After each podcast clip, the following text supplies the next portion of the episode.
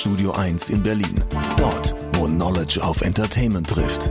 Wo sich Kulturgrößen und Szenekenner über den heißesten Scheiß austauschen. Größer als der Hype. Realer als die Realität. Genau dort steht auch ein kleines Studio 2. Und von hier kommt die neue Ausgabe von Oh Schuhen, der Sneaker-Podcast mit Simon Buß und Amadeus Thüner.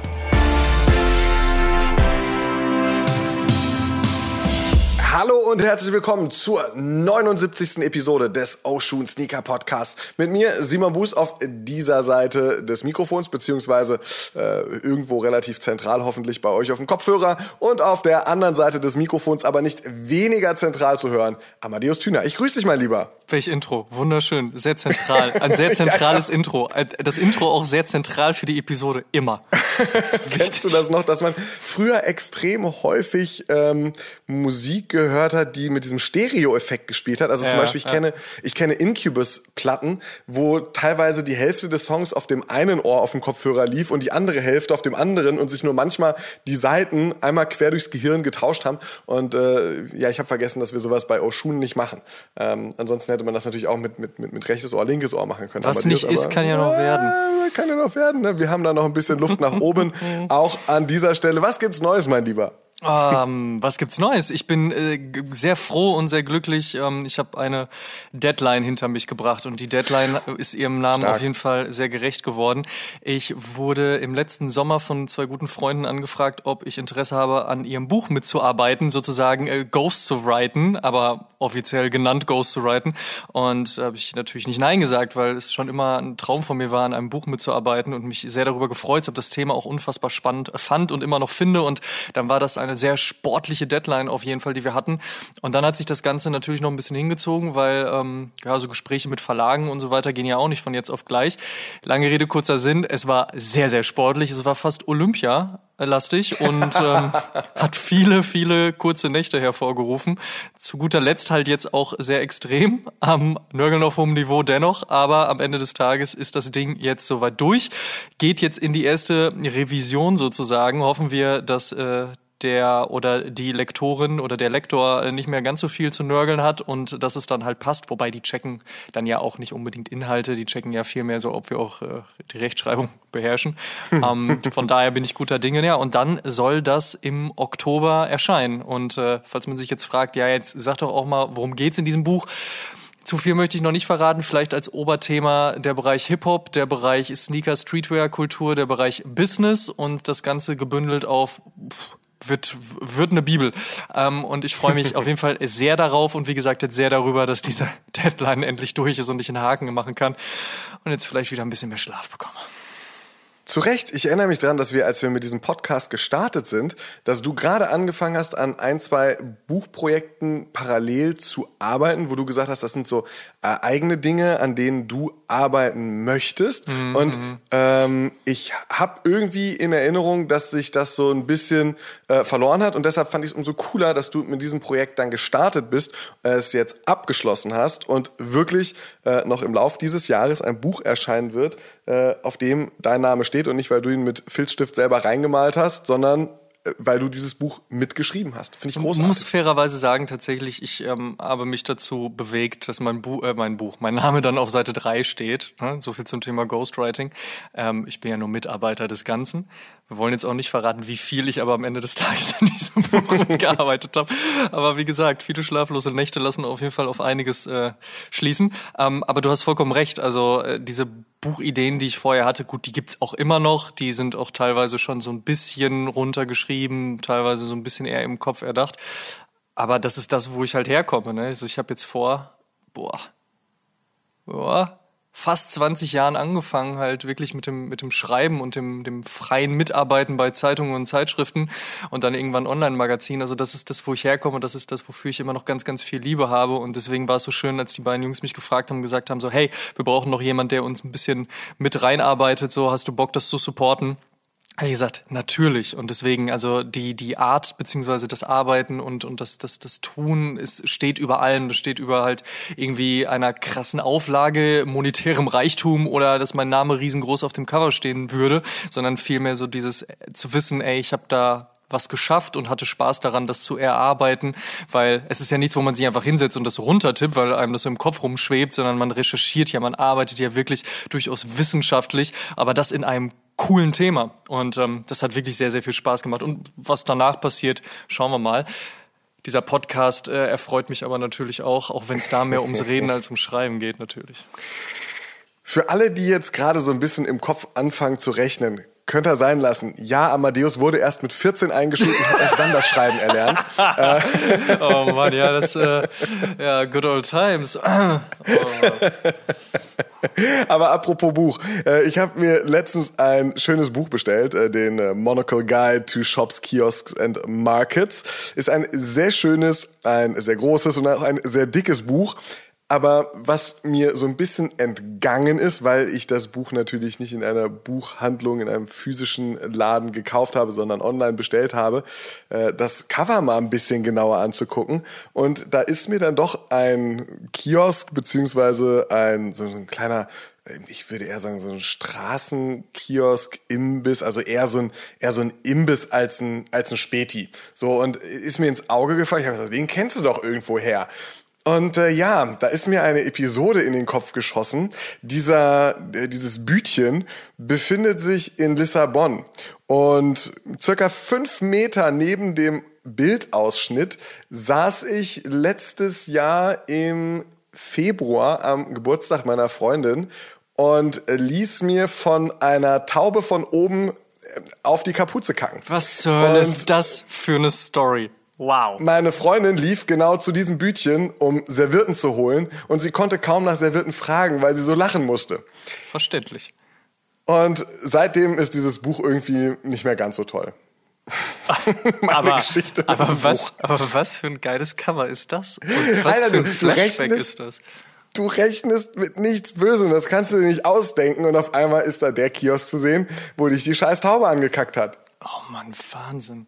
Ich stand ja mal in der Londoner Innenstadt, Londoner Innenstadt. Ich glaube, es war tatsächlich aber Central London und es hatte sehr stark geregnet am ganzen Tag, äh, den ganzen Tag über und wir haben uns mhm. was zu essen geholt und genau in dem Moment, in dem sich ein Schwall Wasser von der Markise auf den Boden begab, stand ich genau unter dieser Markise. Aber nicht oh. unter einer Markise, weil man unter einer Markise steht, sondern genau an der Kante. Und ich war komplett nass, inklusive meines Essens in meinen Händen. Und äh, die Begleitung, mit der ich unterwegs war, also die Gruppe an Menschen, die hat so laut gelacht, dass sich Leute innerhalb der Cafés und Restaurants umgedreht haben, um zu gucken, wie da ein junger Mann aus Deutschland wie ein begossener Pudel in so, in so einer Regenpfütze stand mit komplett klitschnassem Essen. Ich glaube, es war ein Stück Pizza. Das konnte ich nicht genießen gewesen. Also von daher, ich fühle deinen Schmerz.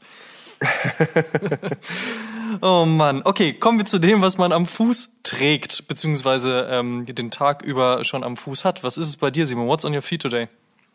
Ähm, bei mir ist es heute ein New Balance 1400 JGY. Äh, als ich mir den damals zugelegt habe, konnte ich nicht ahnen, äh, dass der Schuh so rar sein wird. Also find mal aktuell einen 1400er. Äh, es gibt natürlich so hm, die ein oder andere Collab, die man beispielsweise auch bei StockX findet, wie wahrscheinlich auch auf den äh, gängigen üblichen äh, Plattformen. Aber es sind nicht so viele und es werden auch nicht so oft welche released. Ich habe mich aber sehr in diesen Schuh verliebt. Und das ist, äh, glaube ich, so das, das große Problem an mir und den New Balance 1400ern. Ähm, es ist für mich wirklich so, ein, so, ein, so einer der wenigen Schuhe, die ich zwar gefühlt teilweise manchmal auch wochenlang am Stück als Bieter trage, bei denen es mir aber so unglaublich leid tut, ähm, dass diese Liebe nicht für immer sein wird und ich, und ich okay. Angst darum habe, ähm, ja, ein, ein, ein Ersatzpaar zu finden, das ich gerne hätte. Also es ist echt schwer. Ich habe bei StockX ein paar äh, Gebote drin stehen, aber es gibt noch nicht mal meine Größen als Angebot. Und ich hoffe und hoffe und hoffe ähm, auf weitere 1400er Releases. Aber äh, heute hat er es an den Fuß geschafft, der New Balance 1400 JGY. Ja, ich glaube auch nicht, dass du den jetzt so schnell runtergewirtschaftet bekommst, um ehrlich zu sein. Also der wird dir doch sicherlich noch ein paar Jährchen. Was machst du damit Gartenarbeit oder was? Äh, Habe ich tatsächlich schon mal gemacht. ich mein, ey, Mutti hat gesagt, ich soll nicht lügen. Ich wusste nicht, dass du jetzt darauf kommst, aber ja, tatsächlich, ah, habe ich auch schon gemacht. Gut, dann, ähm, wie, wie, sagt man so schön, die Hoffnung stirbt zuletzt. An meinem Fuß heute ein, ein Hunderter runter, und zwar der 1300 in Grey, made in USA. Und Ich finde den 1300er JP großartig. Ich finde das, was ALD zuletzt gemacht hat, großartig. Aber ein grauer General Release, also der hat mich förmlich angeschrien und gesagt, kauf mich, kauf mich. Also zumal das Kauferlebnis halt ohne Raffles oder Hektik, also auch mal ein ganz angenehmes war. Und ich mich trotzdem frage, wie dieser 1300er Grey Made in USA noch nicht ausverkauft sein kann. Ein wunderschöner Schuh, den ich extrem feier. Ja, 1300er ist, ist für mich auch ein ganz großartiger Schuh. Für mich, äh, äh, da hatten wir auch schon mal drüber gesprochen, so ähm, der 1400er so, so, so äh, perfekt im Shape, ähm, der 1300er so, so ganz zwei Prozent vielleicht davon weg. Genauso der 1500er, der dann drüber steht, der dann halt auch schon so ein bisschen, bisschen keilförmiger ist, nochmal ein bisschen wuchtiger. Ähm, ich finde den 1400er super, den 1300er aber auch äh, ganz, ganz, ganz toll. Und wir haben es an dieser Stelle ja schon häufig gesagt, unter anderem vor, ich glaube, knapp einer Minute oder vielleicht auch 30 Sekunden auch schon mal, dass Grau die wohl schönste Farbe bei New Balance ist, beziehungsweise keine Brandon an ein schöneres Grau besitzt als die aus Boston.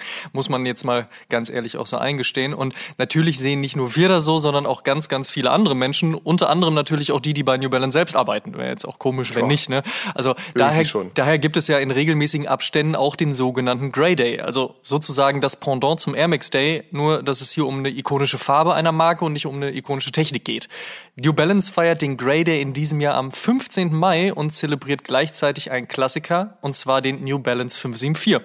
Und über Klassiker sprechen wir bekanntlich gerne und gerne ausführlich. Also in freundlicher Zusammenarbeit mit New Balance heute alles zum sogenannten Most New Balance Shoe Ever.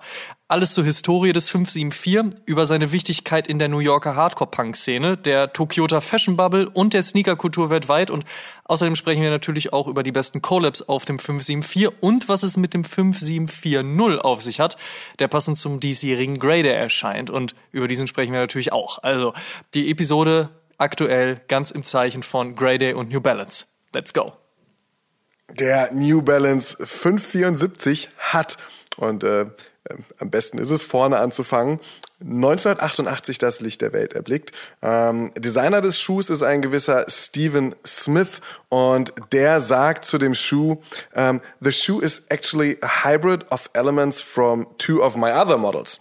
The bottom was from the 577 without the two color dam and the upper was a 576 upper repurposed. I think the marketing team has explained it as a value version of the 500 series. Ja, der 576, also der Spender des Uppers, war 1982 der erste Schuh, der die damals brandneue, gerade nochmal frisch nass durchgefeudelte Fabrik in Flimby verlassen hat.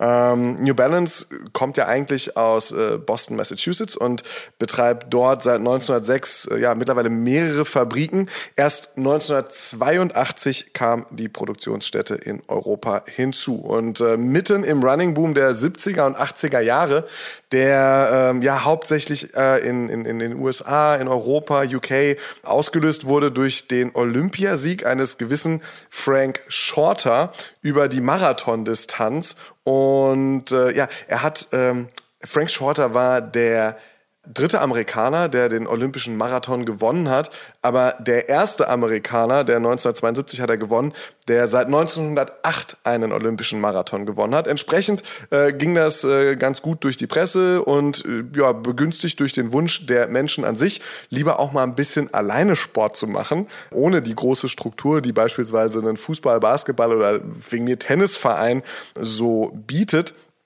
äh, wollte man Sport machen. Und ja, so haben sich Leute gedacht, was könnte ich denn alleine mal Schönes machen? Ach, weißt du was, ich ziehe mir Laufschuhe an, ich mach's wie Frank, ich lauf auch einfach mal eine Runde los. Und in genau dieser Zeit, in diesem Running Boom, wurde der 576 so ein bisschen das Aushängeschild für New Balance. Die N-Cap-Sohle, ähm, die gab es dann unter dem 577 und diese liefert dem 574 äh, eine gute Dämpfung und äh, Stabilität und vor allem N-Cap ist sehr komfortabel im Mittelfuß. Und ähm, da müssen wir uns immer vor Augen führen, dass Laufschuhe der 70er oder 80er, die wir jetzt so als lifestyleige Retros gerne auftragen, damals halt tatsächlich absolute Performance-Raketen waren.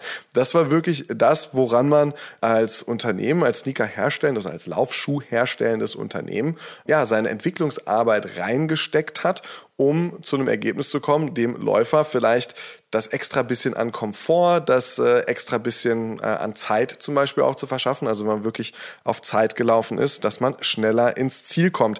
Das fällt einem manchmal nicht so leicht, dieser, dieser Transfer. Hey, dieser Sneaker, der 574, den ich gerade am Fuß trage, äh, das ist eine Performance-Rakete. Kann man sich aber ganz einfach vor Augen halten, finde ich. Denn wenn man sich einen aktuellen Performance-Schuh von New Balance anguckt, zum Beispiel den äh, 1080 V11, ähm, dann ist das sicherlich ein ganz fantastischer Laufschuh, der äh, wirklich State-of-the-Art Techniken verwendet, die man heute eben einem Läufer ja, guten Gewissens für einen Marathon mitgeben kann im Jahr 2021, wird aber im Jahr 2031 oder vielleicht auch im Jahr 2041 nicht der nächste Retro-Go-To-Sneaker sein, würde ich jetzt mal meine Hand ja fast, also zumindest recht nah ans Feuer legen. Ähm, der 574. Aber nicht verbrennen natürlich, da muss man vorsichtig Nicht, ich ja, so mal, ja genau. Der 574 ähm, war also die Performance-Rakete der 80er und hat es durch sein Design geschafft, die Linien zwischen Performance und Casual Lifestyle zu verwischen. Neben einer, zum Beispiel einer 99xer Serie und vielleicht noch den 1500ern halt ein absolutes Aushängeschild von New Balance zu werden. Und äh, ja, wie gut der 574 den Sprung aus der Performance in den Lifestyle geschafft hat, das zeigen vor allem seine Anhänger. Ich habe hier ein schönes Zitat an dieser Stelle, und zwar Sneakers were the combat boots of the straight edge army.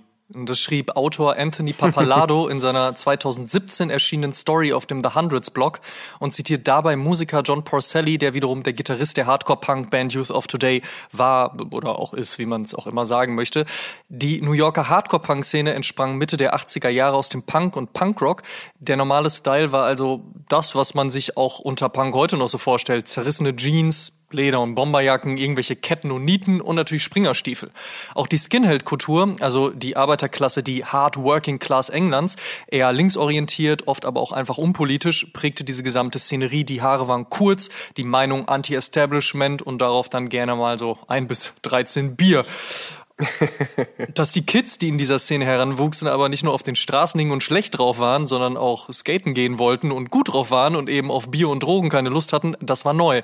Straight Edge, also ein Lebensstil, bei dem man auf Drogen und dann in späterer Erweiterung auch auf promiskuitiven Sex und tierische Lebensmittel verzichtet. Das wurde so eine neue Art, eine neue Subkultur innerhalb des Hardcore-Punk. Und diese Szene sagte sich auch von einigen anderen Insignien der Zeit los. Also die Haare waren zwar immer noch gerne kurz, aber auch unter Baseballcaps versteckt. Oder es wurden Collegejacken und Hoodies, Camouflage-Cargohosen oder Basketballshorts getragen. Und mit Turnschuhen war es zwischen Basketball, Skateboarding, Konzertfußböden und Bühnenrändern eh angenehmer als in dicken Boots. Also ich meine, das muss man sich mal vorstellen, ne? 32 Grad in New York City und man trägt fette Lederboots macht jetzt irgendwie nicht so viel Spaß. Nö, nö, kann man äh, anders machen. Nö, denke ich auch. Streetwear war das dann also im wahrsten Sinne des Wortes. Also die Kleidung, die die sogenannte Youth Crew jeden Tag trug. Warum sich also umziehen oder verkleiden, wenn man auf eine Hardcore-Punk-Show geht, nur weil alle anderen irgendwie anders aussehen ähm, oder Leute das so kannten? Nö, hat man da halt nicht mitgemacht. Also die Youth Crew, so Bands wie Youth of Today, Chain of Strength, Gorilla Biscuit, Seven Seconds, Bold oder auch Warzone brachten dementsprechend Sneaker in die Hardcore-Punk-Szene und damit auch in eine heute immer noch große und relevante Subkultur harter Musik. Da war 1988 der Peak dieser Zeit und in dieser erschien ja auch eben der New Balance 574. Und neben Basketball-Silhouetten waren Running-Modelle First Choice. Und dementsprechend avancierte auch der 574 zu einem klassischen Teil des Outfits. So war der Schuh nicht nur breit verfügbar und zwischen New York und Boston, also der Heimat von New Balance, liegen ja bekanntlich auch nur 2,50 Meter. Zumal Boston, muss man auch dazu sagen, selbst Epizentrum der Hardcore-Punk-Szene war ist, sondern auch noch sehr bequem, dieser 574. Was natürlich bei so krassen Live-Shows kein unwichtiger Fakt ist. Darüber hinaus symbolisierte der Markenname New Balance eine Art Slogan für die Ausrichtung der Youth Crew und Straight Edge Mentalität. Also keine Drogen, kein unnötiger Bullshit, eine neue Balance im Leben sozusagen, wenn man das jetzt mal so aussprechen möchte. Außerdem war New Balance eine der wenigen Brands Ende der 80er Jahre, die vegane Produkte herstellte. Ein Aspekt, der für die Straight Edge Bewegung über die Jahre hinweg eine immer wichtiger werdende Rolle einnehmen sollte. Auch wenn man heute sicherlich nicht mehr jeden, der einen Ronnie Fike oder Concepts 574 am Fuß hat, direkt der Hardcore-Punk-Szene wird zuordnen können, so hat der Schuh doch seine Wichtigkeit und Historie. das muss man ganz klar so sagen. Also man nimmt ja mit dem Tragen dieses Schuhs auf jeden Fall auch nochmal etwas aus diesem Bereich mit oder transkribiert es sozusagen, beziehungsweise transformiert es so, das ist das richtige Wort, in die jetzige Zeit. Und selbst ich, als ich Anfang der 2000er das erste Mal auf einer Hardcore-Punk-Show war, also so von Bands wie Just Went Black, The Suicide File, Sinking Ships, The First Step oder auch Killing the Dream, Und auch wenn diese nicht zwangsläufig was mit der Youth Crew zu tun hatten, da war New Balance überall zu sehen. Also ich kann mich auf jeden Fall noch sehr gut daran erinnern, wie ich irgendwann auf einer Show in der legendären Scheune in Ibbenbüren war und an einem sonnigen Tag überall diese Ends an den Schuhen sah. Mhm. Ehrlicherweise weiß ich gar nicht mehr so genau, wer an dem Tag gezockt hat, aber dieses, also dieses Sneaker-Ding, das ist mir definitiv in Erinnerung geblieben. Ja, von der, von der Hardcore, Hardcore-Punk-Kultur, ähm, da hast du gerade ein paar schöne Erinnerungen äh, irgendwie auch an so meinen eigenen Werdegang äh, wieder, wieder nach vorne ins Gehirn geholt. Gehen wir jetzt mal weiter in die Terrace Culture. Die hat sich ja so schleichend Mitte der Zehnerjahre über mehrere Umwege zurück in die kollektive Garderobe geschlichen. Wie? Darauf gehe ich gleich nochmal äh, mit ein, zwei Sätzen ein. Erstmal aber ein kurzer Einblick in diese Terrace-Kultur. Die einen sagen Manchester, die anderen äh, zeigen auf Liverpool. Alle sind sich aber zumindest einig bei der Fußballkultur und den späten 70ern. Äh, die Gangs von Manchester United und dem FC Liverpool ähm, haben auf Auslandsreisen zu Europapokalspielen ihrer Vereine den ein oder anderen Kontinentaleuropäer angetroffen, der Marken wie zum Beispiel Sergio Tacchini, LS, Lacoste oder Stone Island getragen hat und äh, ja, das ist auf Gegenliebe gestoßen. Da habe ich gedacht, das sieht ganz fesch oh, aus. Kriegen wir das denn hier? Das nehmen wir mit. Ja, Mensch, nehme ich mal mit. Und ja, daraus haben sich dann in den 70ern und 80ern äh, berüchtigte wie legendäre Einkaufstouren äh, durch Europa entwickelt, bei denen das ein oder andere Mal vielleicht auch vergessen wurde, die Sachen zu bezahlen. Ähm, ja, das so ein bisschen diese Legende mit dem Fußballbezug. So ist er jedenfalls entstanden. Der Kleidungsstil, der Casuals oder der Lads, der sich anders als bei Fußballfans sonst üblich oder zumindest erwartet, nicht durch Fanbekleidung, sondern äh, durch eine Kombination von High-Fashion-Brands und Sportswear ausgezeichnet hat. Dabei muss man äh, sowieso generell unterscheiden. Unter den Supportern gab es schon immer eher gewaltbereite Fans und ein hohes Modebewusstsein, meistens aber eben nicht auf eine Person vereint. Egal ob jetzt die Perry Boys aus Manchester oder eben die Fans des FC Liverpool, äh, das waren auch irgendwie damit die ersten Sneakerheads der Welt, wenn man das denn so möchte, denn das Outfit wurde schon in den 70ern und 80ern mit einem schönen Turnschuh abgerundet. Und äh, wenn wir schon so in dieser ganzen Kultur drin sind und vielleicht noch so eine, eine kleine Schippe Mod oben drauf packen, ähm, dann äh, gibt es einen gewissen Johnny Marr von einer in, in, Manchester nicht ganz unbekannten Band wie aber auch in Liverpool, äh, den Smith. Ja, da spielte er Gitarre und Johnny Marr sagte mal, When I went to France and New York and all those places, I expected to see all these amazingly dressed people. But honestly, the Perry Boys in Manchester have got so much more class than anybody else in the world. I stole all my fashion ideas from them. Äh, das will schon einiges heißen, dass diese, ja, eigentlich dem Fußball nahestehende Kultur sich so gut kleidete, beziehungsweise Brands, Schnitte, ähm, bestimmte, bestimmte äh, Items einfach so gut kombiniert hat, äh, dass es ja die Modewelt um ein weiteres Statement, um eine neue Kultur, einen neuen Kleidungsstil bereichert hat. Und da sowohl Manchester als auch Liverpool geografisch nur ja, ein gemütliches Autostündchen von Flimby entfernt liegen, ja, eben auch schon mal angesprochen, der New Balance Fabrik im mittleren Westen Englands, die seit 1982 beständig gute Modelle in die Welt spült, ist äh, ganz klar, dass die äh, Schuhe mit dem großen N auf der Seite ein gern gesehener Begleiter auf der ein oder anderen Europapokalreise äh, geworden sind. Äh, Im Jahr 2010 hat New Balance dann übrigens auch dieser Pubkultur, äh, die im englischen Fußball ja auch äh, komplett beheimatet ist. Da erinnere ich mich an eine äh, tolle Reise nach Liverpool. Ähm, ich glaube, da ging es um den New Balance 247 V2. Ähm, da gab es eine Führung an der Anfield Road und äh, wir haben das Stadion uns angesehen und äh, hatten da eine Führung, hatten einen ähm, Experten für diese gesamte Terrace-Kultur äh, bzw. Casual ähm, der uns noch so ein bisschen das Ganze näher gebracht hat, hatten ein gutes Essen und sind dann rüber in den Pub äh, The Twelfth Man. Und das ist äh, die Stammkneipe äh, der Liverpool-Fans, wo vor und nach dem Spiel dann einer angesetzt wird. Und das ist wirklich, wo man sich sagt, so, das ist in einer Ecke, die ist, äh, ne, man, also war schon ein bisschen schräger. Ähm, und die Leute sind einfach super herzlich, super nett und dieses Pub war so original, wie man es sich äh, nur vorstellen kann. Und dem hat New Balance eben mit dem Pub Pack im Jahr 2010 auf dem 576, also dem Spender des Uppers für den 574, eine Hommage gesetzt. Und ähm, und wie komme ich jetzt dazu zu sagen, dass sich Terrace in die Mode geschlichen hat in den vergangenen Jahren? Naja, gehen wir doch mal einfach so äh, vor unserem inneren Auge durch. Matching Tracksuits, äh, Cord Sneaker, beziehungsweise überhaupt Running Sneaker, Trenchcoat drüber, High Fashion Brands äh, in der Kombination mit äh, Streetwear und Sportswear. Äh, und das als kleines Statement-Outfit. Grübelt mal ein bisschen nach, guckt mal eure Instagram-Timelines durch. Ihr werdet äh, es auf jeden Fall dann auch äh, sehen. Definitiv. Springen wir von England Richtung Japan. Denn auch Japan liebt den 574 und Tokio ist unumstritten wichtige Spielstätte für die Sneakerkultur.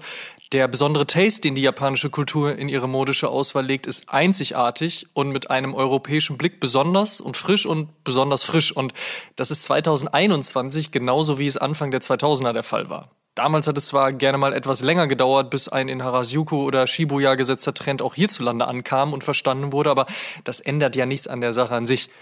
Diese Mischung aus Kultur, Understatement, futuristischem Denken, technischem Aspekt und eben auch der Liebe für qualitativ hochwertige Produkte macht Tokio sicherlich aus. Und so ist es eigentlich nur logischer Schritt, dass New Balance eine riesige Fangemeinde im Land der aufgehenden Sonne hat. Tokio zählt immer wieder zu den teuersten, aber auch lebenswertesten Städten der Welt und ich glaube, das spricht sicherlich auch dafür, dass man durchaus bereit ist, hier und da mal ein paar Taler mehr für Qualität und Exklusivität auszugeben und auch zu wissen, was man da kauft. Der New Balance 1300 gehört da genauso zu den auserwählten Good-to-Go-Sneakern wie der 574. Außerdem hat die Sneaker-Szene Japans auch so ein Ding mit der Farbe Grau. Also diese Farbe scheint nicht vom Designaspekt und der Funktionalität des Schuhs abzulenken, ganz im Gegenteil zu sehr knalligen Schuhen, wo man dann gerne mal sagt so, oh, schöner Colorway, aber äh, was eigentlich mit dem Rest? Also da geht's, wie gesagt, sehr stark um japanisches Understatement. No Gimmick, pure Function. Jetzt haben wir über Hardcore-Punk gesprochen, über die Terrace-Kultur, über die asiatische Sneaker- und Streetwear-Kultur. Auch in der Gegenwart und auch ganz nah hier bei uns ähm, ist der 574 eine immer wieder gern gewählte Weapon of Choice, um das Outfit rund zu machen. Äh, worn by anyone. Was für den 99 gilt, wir erinnern uns, diese Supermodels in London und die Dads in Ohio, äh, das gilt ganz sicher auch für den New Balance 574. Der schafft es an meine nicht jünger werdenden Füße, äh, auch wenn ich weder Vater noch äh, wohnhaft in Ohio bin. Oder Model. Ähm, äh, äh, oh, sorry. Okay. Ich, hatte, ich hatte gedacht, dass ich wenigstens. okay, aber okay. Kein, du, okay, sorry, kein Supermodel. Ja. Ist, so ist in Ordnung, oder? ist okay, ist, damit kann ich leben. Das ist okay, ich äh, habe da noch eine, einen Weg vor mir.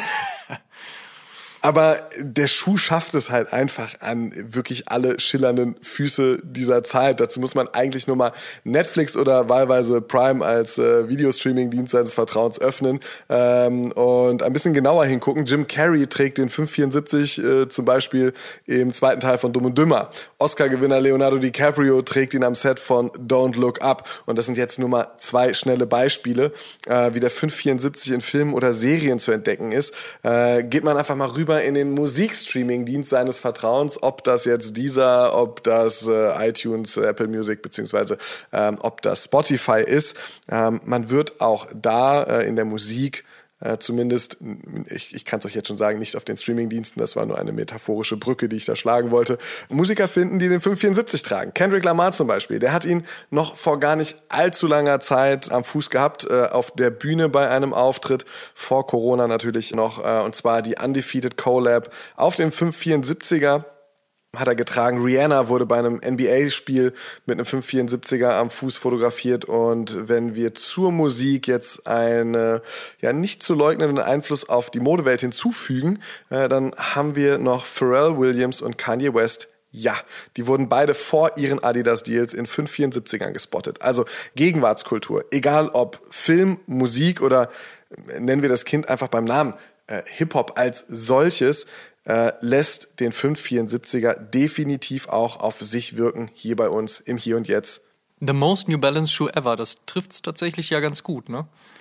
Absolut, absolut. Ähm, das ist so ein, so ein, so ein Statement, äh, was natürlich die Marke für sich nutzt, äh, was ja, wie du sagst, einfach sehr gut beschreibt, ähm, was dann tatsächlich auch dahinter steckt. Nämlich, äh, es macht vor musikalischen Genregrenzen genauso wenig halt wie äh, ja, vor Alter oder Ort, an dem man sich befindet. Der Schuh wird getragen. Ja, das zeichnet einen Klassiker, eine Ikone natürlich auch aus. Deswegen sprechen wir auch so gerne über genau diese Schuhe, weil sie halt eben so eine große Bandbreite in sich vereinen und man halt so wunderschöne Stories drumherum erzählen kann. Ne? Und ich finde das halt so geil, egal ob du jetzt halt eher der Fußballfan bist, der sehr nah an der Terrace-Kultur dran ist, oder halt der Hardcore-Punk-Fan oder der Hip-Hop-Fan oder wie in meinem Falle beides.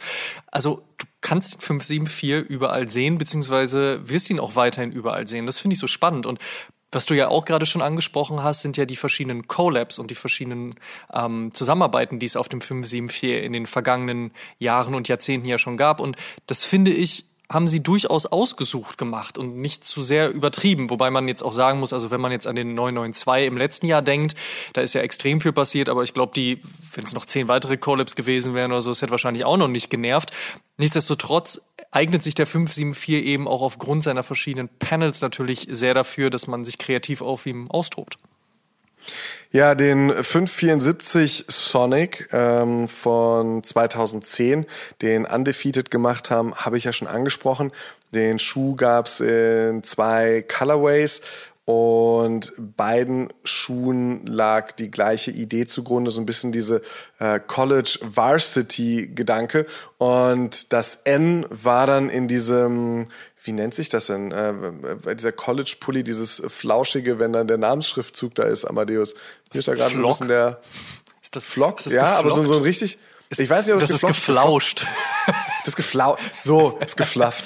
Das ist doch der offizielle Begriff, habe ich gehört. Das, das, das ist geflafft. ab jetzt definitiv. Ja. Es ist geflafft. So und äh, daran war auf jeden Fall das N entlehnt und äh, man hat so ein bisschen, bisschen äh, bei Undefeated versucht, das als Thema aufzugreifen. Concepts sind dann einen anderen Weg gegangen, haben 2013 das Northern Lights Pack rausgebracht, bestehend aus äh, drei verschiedenen Modellen, die farblich so ein bisschen an diese Aurora Borealis äh, erinnern sollten. Also das Nordlicht, was hier dann zu bestimmten Jahreszeiten an bestimmten Orten äh, auf der Erde sichtbar wird, genommen und äh, das etwas bunter ausgestaltet. Äh, Ronnie Fike hat äh, sich auch schon das ein oder andere Mal am 574 äh, ausgetobt, zum Beispiel auch am 574 Sport zusammen mit Dover Street Market. Das war 2017. Das ist ja auch heute noch etwas, was New Balance gerne macht, dass sie ähm, zum Start einer neuen Silhouette oder einer Überarbeitung sich einen guten Collab-Partner äh, ins Boot holen. Man erinnere an den 327 und Casablanca Paris. Das haben sie eben beim 574 Sport 2017 mit äh, Ronnie Fike und Dover Street Market gemacht. Ronnie Fike war aber nicht der Einzige, der sich 2017 äh, auf einem 574 Sport, also dieser neuen Silhouette ähm, oder der Weiterentwicklung des 574 ausgetobt hat. In Hollywood haben noch eine relativ low-key-Version in Schwarz und Weiß äh, auf dem Schuh herausgebracht. Und ähm, im Jahr 2018 hatte der Schuh dann 30. Geburtstag und dazu gab es dann eine Reihe von Collabs, die veröffentlicht worden sind. Concepts hat zum Beispiel den Rose gebracht, namensgebend den Colorway abgeleitet. Ähm, Großartiger Schuh. und Wiz ja, total. Meter und Wiz Limited haben den Stars gebracht, was übrigens auch äh, lustig ist, dass Meter öfters schon mit Wiz zusammengearbeitet haben und immer äh, oder sehr häufig auf jeden Fall diesen, diesen äh, astronomischen Bezug gesetzt haben mit den Sternen. Sneakers und Stuff haben den 577 rausgebracht. Sneaker Freaker, den Tessie Devil. Da ist also auch einiges rausgekommen. Und 2019 hat Junior Watanabe, ich weiß gar nicht, ich glaube vier waren es am Ende, 574er gebracht. Einmal den Weed, den Black, den Red, den White. Ähm, ja, den Farbnamen entsprechende Colorways. 2021 äh, gab es noch den, wie ich finde, sehr schönen Stray Reds. Irgendwie ein Schuh, bei dem ich sagen würde, bisschen zu grünstichig, beziehungsweise rot-orange-stichig ist nicht so, ist nicht so ganz meins in diesem Pack, aber, aber äh, an sich gigantisch umgesetzt, weil diese Farben ähm, dann doch so ein bisschen, bisschen auch dazu passen, finde ich. Also zu dem Stray Rats-Thema, zu den streunenden Ratten. Ähm, ich, äh, ich fand das ganz großartig. Äh, wie fandst du? Oder hast du irgendwie eine Lieblings-Collab? Hast du irgendwie ein Modell, Amadeus, bei dem du sagst, so ja, Killer? Äh, erstmal wollte ich sagen, ja, gebe ich, geb ich dem nicht vollkommen recht bei der Stray Rats Geschichte. Ich finde es ein bisschen schade, dass sie so unter dem Radar geflogen ist, weil ich das eigentlich sehr, sehr cool fand. Ähm, aber ansonsten, also der Rosé oder der Rose, je nachdem, äh, pft, großartig. Ich meine auch, dass wir den schon mal in von, von der Community in einer der Cop or Drop Folge reingespielt bekommen haben. Somit gebt uns mal äh, eure mhm. Meinung zu dem Show und wenn ich mich recht entsinne, beziehungsweise würde mich alles täuschen, wenn es nicht so gewesen wäre, haben wir beide gesagt, richtig, richtig gut. Der gefällt mir heute ja. auch immer noch sehr. Aber auch da sieht man ja jetzt an diesen verschiedenen Collabs, die du ja äh, runterdekliniert hast, auch sehr gut, wie viel Verschiedenes halt auf einem 574 passieren kann und auch passiert ist. Und natürlich auch diese dieser große Aufschlag zum 30-jährigen Geburtstag, wo auch nochmal Sneaker Freaker mit diesem Tessie Devil ran durfte, ne, was ja ein geiles Storytelling ist für das australische Sneaker-Magazin, dann mit einem mit dem tasmanischen Teufel zu arbeiten, mm. ne, und so dieses dieses Lila, was da mit reingebaut wurde, das hat mir da auch sehr sehr gut gefallen und auch nochmal gezeigt, dass gerade wenn Sneaker Freaker auch ähm, Editionen machen durften in der Vergangenheit, sie sich da immer eine sehr gute Story überlegt haben und das das mag ich ja, ne? Also wenn man eine gute gute Story zu sowas hat. Wie oder was was würdest du sagen, was ist so dein Fave jetzt mal vielleicht auch abseits vom, vom Rose bzw. Rosé? Von denen, die ich jetzt aufgezählt habe, äh, bin ich ja definitiv bei Undefeated und bei Ronnie Fike, weil es einfach für Ronnie Fike, ich mag so diese grau-navy-Kombination, die er öfters auch nutzt, beziehungsweise da nicht zum ersten Mal, hat er auf dem 992 äh, im letzten Jahr eine ähnliche Kombination ja, fast ja, äh, gebracht. Ja wie beim 574 Sport. Gefällt mir einfach gut. Ist, äh, ja, die Ästhetik mag ich gerne. Äh, Undefeated ist halt einfach ein schönes Thema, ähm, wie sie da halt mit diesen College-Pullis ähm, umgegangen sind und äh, auch schön, dass ein Kendrick Lamar das dann irgendwie so, so einfach mal auf der Bühne sportet und einfach sagt, so, Mensch, ja, finde ich, finde ich auch ganz cool, passt für mich ja, sind sehr, sehr viele schöne Collabs entstanden und das, was ich ganz, ganz äh, schön fand, war, dass du auch eingangs gesagt hast, dass sich die, die Anordnung der Panels auch für Collabs, finde ich, ganz gut eignen. Bei New Balance ja sowieso das Paneling äh, sehr, sehr schön, wie man dann über Vorderfuß und Mittelfuß an die Ferse geht. Da kann man, kann man vieles Gutes machen, auch auf anderen Modellen. Aber ja, äh, das, das, das, das passt für mich. Und jetzt 15. Mai, ne? Grey Day der Tag, an dem New Balance die wichtigste Farbe der Brand feiert oder, wie das Esquire Magazin einst schrieb, a celebration of understatement. Das finde ich persönlich sehr, ja, sehr treffend. Arsch auf Eimer, ne? oder? Definitiv. Arsch auf Eimer. Könnte auch unsere Headline werden, wenn es nicht das Esquire Magazin schon gebracht hätte. Deswegen haben wir ja eine andere Headline genommen. Ähm, Grau New Balance gehen auf jeden Fall immer. Und ich meine, das sagen wir jetzt heute nicht auch zum ersten Mal. Egal zu welcher Gelegenheit, also auch egal mit welcher Hose, mit einer weiten Chino, einer Pinroll, einer Edwin Denim mit Rainbow Salvage oder mit einer Camouflage Cargo Shorts, das geht einfach immer. Ich habe mir zuletzt tatsächlich den Spaß gemacht, meinen 990 V5, den 991, den 992 und den 1300 und alle in Grau nebeneinander zu stellen und ernsthaft, jetzt ohne Spaß, das sieht einfach nicht langweilig aus. Das sieht einfach nicht langweilig aus. Das ist das Schöne an New Balance und den Grautönen, ne? ähm, dass man, dass man vier Schuhe wie in deinem Fall, aber auch gerne mal 30 Schuhe nebeneinander stellen wie könnte. Wie in deinem Falle. Und ähm, ja, so das, was, das, was andere äh, mit bunten Kreisen manchmal machen, wo sie sich in die Mitte setzen und sagen, so, guck mal, ich habe ganz viele bunte Schuhe. Ich finde, dieses Grau hat schon so viele Nuancen, so viele Abstufungen, ähm, dass, dass, dass ich finde das richtig schön, das anzugucken. Wie du sagst, es wird nicht langweilig. Es ist wunderschön. Ja. Passend zum Grey Day gibt es in diesem Falle dann natürlich vier Releases von New Balance, um die Sache natürlich auch gebührend zu feiern. Und zwar den klassischen 574 EGG, der ja auch schon vor drei Jahren zum Grey Day zelebriert wurde. Dann den ja. 574 GDY, also den Grey Day Exclusive, dem das. Oh, den finde ich so schön. Ja? Ähm, sag mal so, ich war im ersten Moment überrascht, dass man dieses äh, New Balance Logo äh, wegnimmt. Ich glaube, nee, genau, das, das ist, fehlt äh, nämlich, das haben sie abgenommen. Das, das ist sowas, ich weiß noch, als die, die, äh, die ersten Yeezys, zum Beispiel der 350 rauskam, ähm, habe ich auch gedacht, so ja, irgendwie schön, äh, aber auch einfach mal komplett dafür gesorgt, dass das Markenlogo unsichtbar wird. Ne? Also das ist ja immer so, was man sagt, so, hm, tut man sich damit einen Gefallen, hm, das Markenlogo wegzunehmen oder nicht? Ja. ja, und in dem Fall finde ich, finde ich äh, das richtig, richtig spannend. Ich, äh, das macht's noch mal cleaner auch. Also nicht, dass mich das N jetzt stören würde, so ich mag den 574 nee, so wie er ist, anderes. aber genau, ja. so das, das ähm, macht es halt im Endeffekt irgendwie ein bisschen cleaner, einfach nochmal, kann man einfach so sagen. Ist auf jeden Fall ein sehr limitierter Schuh und wird auch nur bei ausgewählten Händlern erscheinen. Also von daher, wer da Bock auf den Grader Exclusive hat, der sollte sich da ranhalten. Und dann gibt's noch da die Version hm. vom Tokyo äh, Design Studio, also äh, vom TDS, äh, und zwar der 574 TDS, der dem ja. Runner schon fast so ein, so ein Dress-Schuh-Konzept gibt. Also es ist tatsächlich ein Konzept, aber ein, ein Konzept, was auch ähm, ein Leben eingehaucht bekommen hat. Und Wie findest du ihn?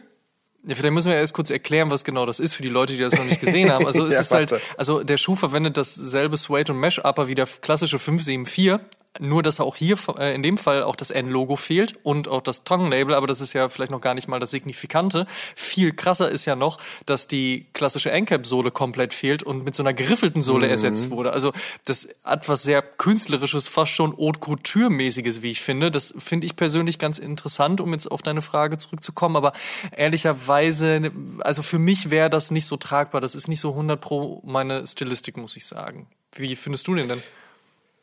Ich finde den großartig. Ich finde es so, so, so spannend zu sehen, wie dieser Schuh auch nochmal einen neuen Twist bekommen hat und es schafft auch, einen neuen Twist zu bekommen, ohne dass man sagt so, nee, da habt ihr den Bogen überspannt, tut mir leid. Sondern es ist halt, es ist halt, man kann natürlich sagen, so, boah, ist jetzt nicht meins oder es ist meins. Also es ist so, so, so, so ein Geschmacksding natürlich. Aber ich finde, es ist auf jeden Fall, äh, wenn man so eine gewisse Leidenschaft für Footwear hat, einfach total schön zu sehen, dass oder was dieser Schuh alles hergibt. Deshalb ganz großartig.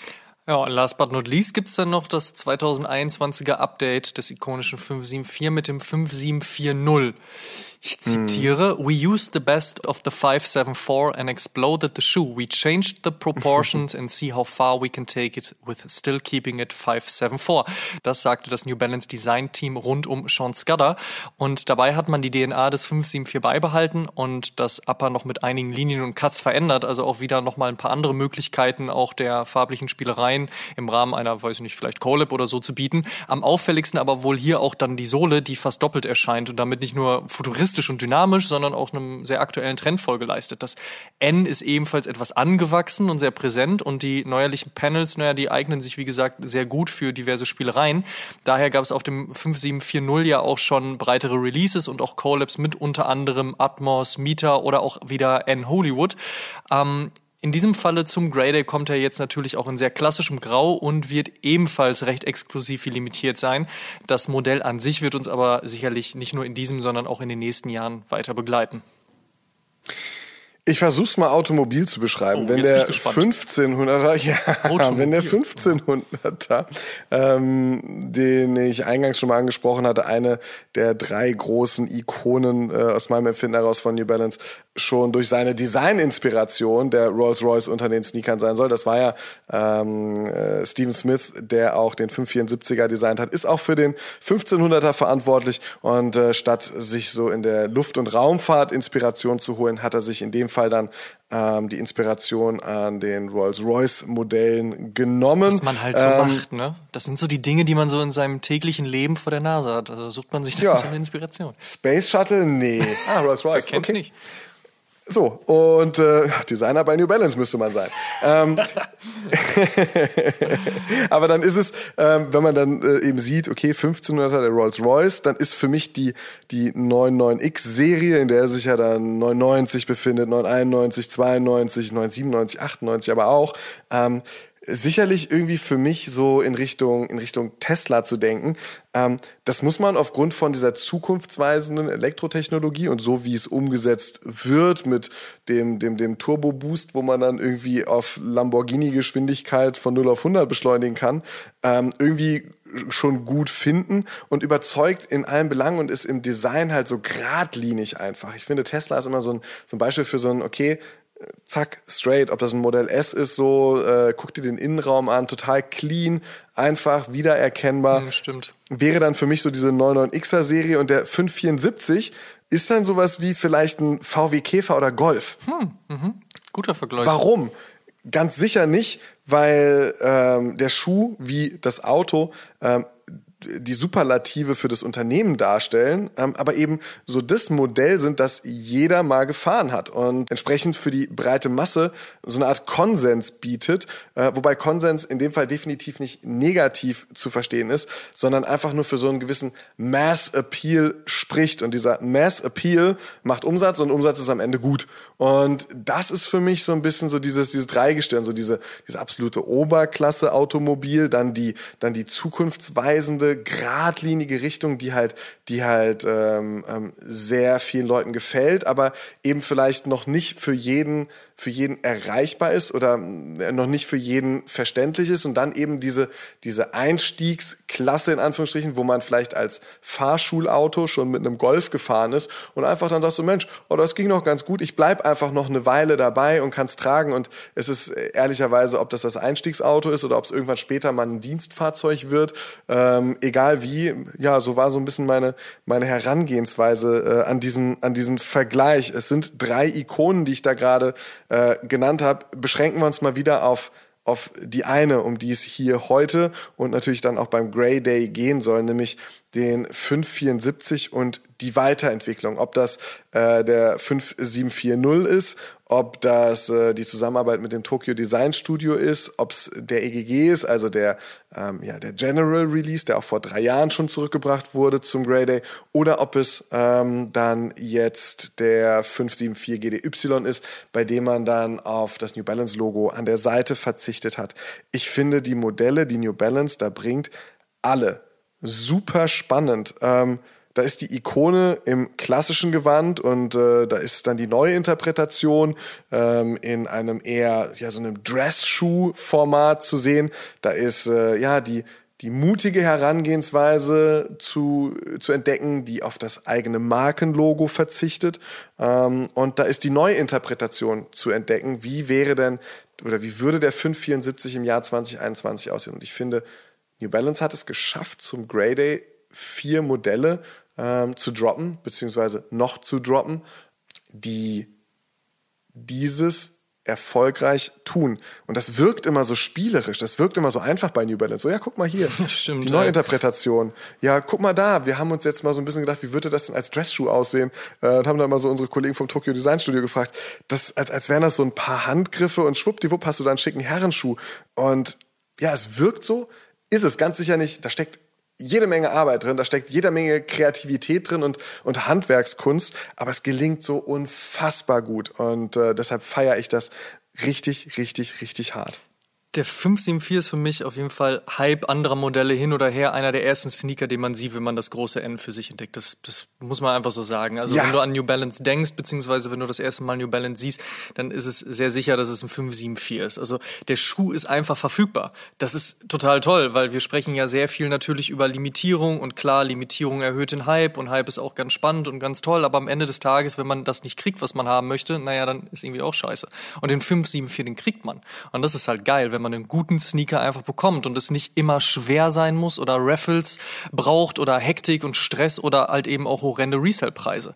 Und der 574 hat eine unglaubliche Historie. Ich habe es ja eben schon mal gesagt, ne? egal ob man so wie ich zwischen Hip-Hop und Hardcore-Punk sozialisiert wurde oder eher so ein Auge auf die japanische Streetwear-Kultur hat oder keine Ahnung, äh, großer Fan vom Liverpool äh, Fußballclub ist. Also 574 ist allgegenwärtig und das auch heute noch. Und für mich gehört die 570er Reihe neben der 990er und dem 1300 eh mit zum Besten, was New Balance zu bieten hat. Und wir haben das an dieser Stelle, also in diesem Podcast ja auch schon diverse Male erzählt, in unter anderem einer Folge über den 990 V5 oder auch über den 997 oder generell über das großartige Jahr, was New Balance ja 2020 hatte es ist echt einiges los und das ist großartig. Und ähm, ich finde, wie gesagt, der 574 ist eine Ikone und dann auch noch in Grau. Besser geht's fast nicht. Vollkommen recht. Nagel auf den Kopf. Äh, ich, ich pflichte dir bei. Ich glaube, ähm, meine Euphorie für New Balance lässt sich nur schwer leugnen. Deine oder unsere gemeinsame Euphorie für Grau wird jeder Hörer unseres Podcasts sicherlich kennen. Und deshalb, ja, einfach nur ikonisch. Und damit vielen Dank dass ihr bei der 79. Episode mit dabei wart. Ihr könnt alle Episoden wie gewohnt kostenlos auf Spotify, Apple Podcasts, Deezer, Amazon Music, Audible, Google Podcasts, Podtail, Podigy und auch bei allen anderen Streaming-Diensten hören. Und wir würden uns sehr freuen, wenn ihr dem Oshun Podcast und unserem News-Podcast, O News, dort folgt, wo ihr Podcasts am liebsten hört. Schaut auch mal auf Facebook und Instagram.com slash Podcast vorbei und interagiert mit uns und der Community. Checkt auf jeden Fall auch die Sneaker-Suchmaschine Sneaker Jägers und werdet Teil der Sneaker Jägers Germany Community. Wir würden uns sehr freuen über fünf Sterne und eine positive Bewertung bei Apple Podcasts. Über 350 positive Bewertungen hat Oshun dort schon und eine Rezension würden wir hier gerne mit euch teilen. Jemand, dessen Buchstabenkombination absolut keinen Sinn ergibt, schrieb letzten Monat aber folgende großartige Review. Also, um es kurz zu machen. Ohne die spannenden Stories, ob es nun um Insider-Interviews geht oder einfach mal wieder eine Recherche der Spitzenklasse, ob es ein aktuelles Thema ist oder ein eher klassisches, ob man Bezüge zu anderen Branchen ziehen kann oder wenn kleine Anekdoten aus dem persönlichen Leben dazu kommen. Die zwei Jungs liefern jedes Mal ab, egal zu welchem Thema. Dabei wird es aber nie langweilig, den beiden zuzuhören, denn es fühlt sich für mich immer so an, als ob man mit den beiden am gleichen Tisch sitzt und zwei guten Freunden bei einer spannenden Diskussion zuhört. Danke Amma, danke Simon für die ganze Zeit und Energie, die ihr hier reinsteckt. Äh, oh, vielen lieben Dank. Ich hole mal Taschen. Wow, danke. ähm, bin ein bisschen gerührt. Vielen, vielen Dank dafür. Ähm, und äh, tut uns bitte einen Gefallen und supportet die Podcasts und erzählt mindestens einem Freund oder einer Freundin, die sich für Sneaker oder Streetwear interessieren, von unserem kleinen Stammtisch, den wir hier immer wieder zum Besten geben. Show some love, Dankeschön. Wir hören uns in der nächsten Episode wieder. Bis dahin, macht's gut. Tschüss. Ciao, ciao. Oh Schuhen, der Sneaker-Podcast mit Simon Buß und Amadeus Thüner. Alle zwei Wochen auf iTunes, Spotify und YouTube.